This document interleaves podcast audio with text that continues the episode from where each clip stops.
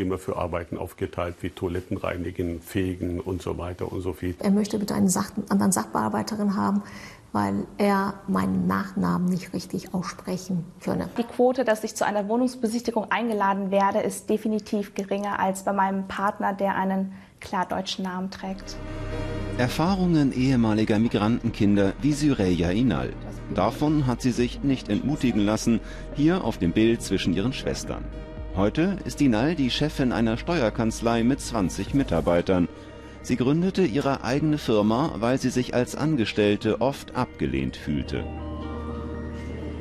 Wenn man an einem Arbeitsplatz einfach mal so spürt, dass hinter einem auch geredet wird, geflüstert wird, ähm, auch in die, die Fragen sich nur noch darauf beziehen, äh, über, auf, die, auf die Herkunft beziehen, auf die Heimatstadt beziehen, wo immer signalisiert wird, dein Heimatstadt ist nicht hier, weil dein Heimatstadt ist dort, weil wir sagen immer wieder, wo kommst du her?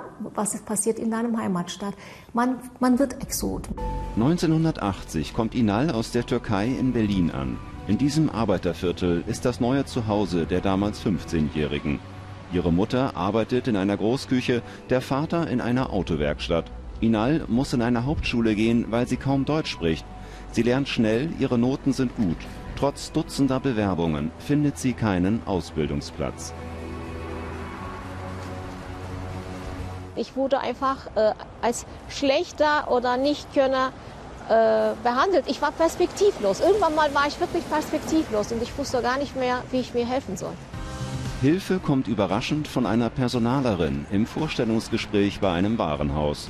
Sie erkennt das Potenzial der jungen Frau. Sie hat mich dazu aufgemuntert, ein Fachabitur zu machen, was wiederum dazu geführt hat, dass ich im Anschluss mein Studium absolvieren konnte und es hat mich zu dem gemacht, was ich jetzt bin. Das ist eigentlich der Start gewesen.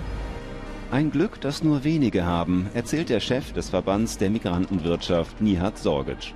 Er war selbst türkisches Arbeiterkind, leitet heute seine eigene Bildungseinrichtung.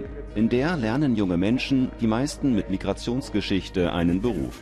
Potenzielle Arbeitgeber haben noch immer Vorbehalte, erlebt Sorgic. Bei vielen ist das vielleicht nicht bewusst, weil äh, sie sehen äh, ausländisch klingende Namen, sagen, ja, vielleicht gibt es äh, sprachliche Hemmungen, vielleicht gibt es da von der Mentalität her äh, große Unterschiede und vielleicht passen die doch nicht. Aber die sehen viel mehr die Hürden als die Vorteile. Die Unternehmen verzichten auf Potenzial. Jeder vierte Deutsche hat mittlerweile einen Migrationshintergrund.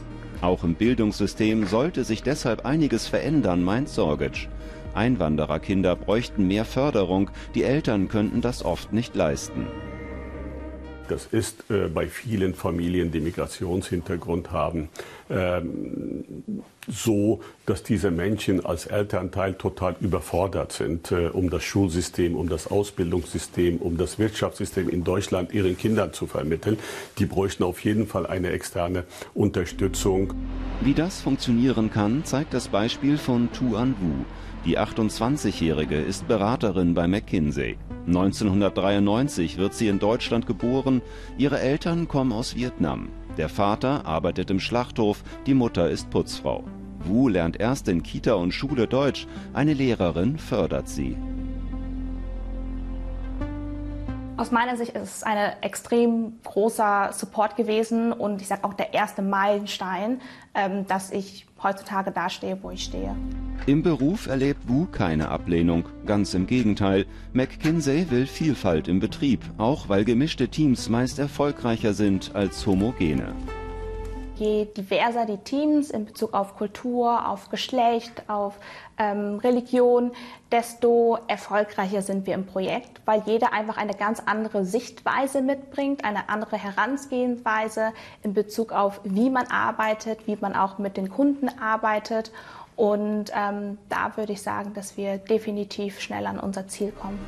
Wie McKinsey wollen auch andere Unternehmen mehr Vielfalt in der Belegschaft.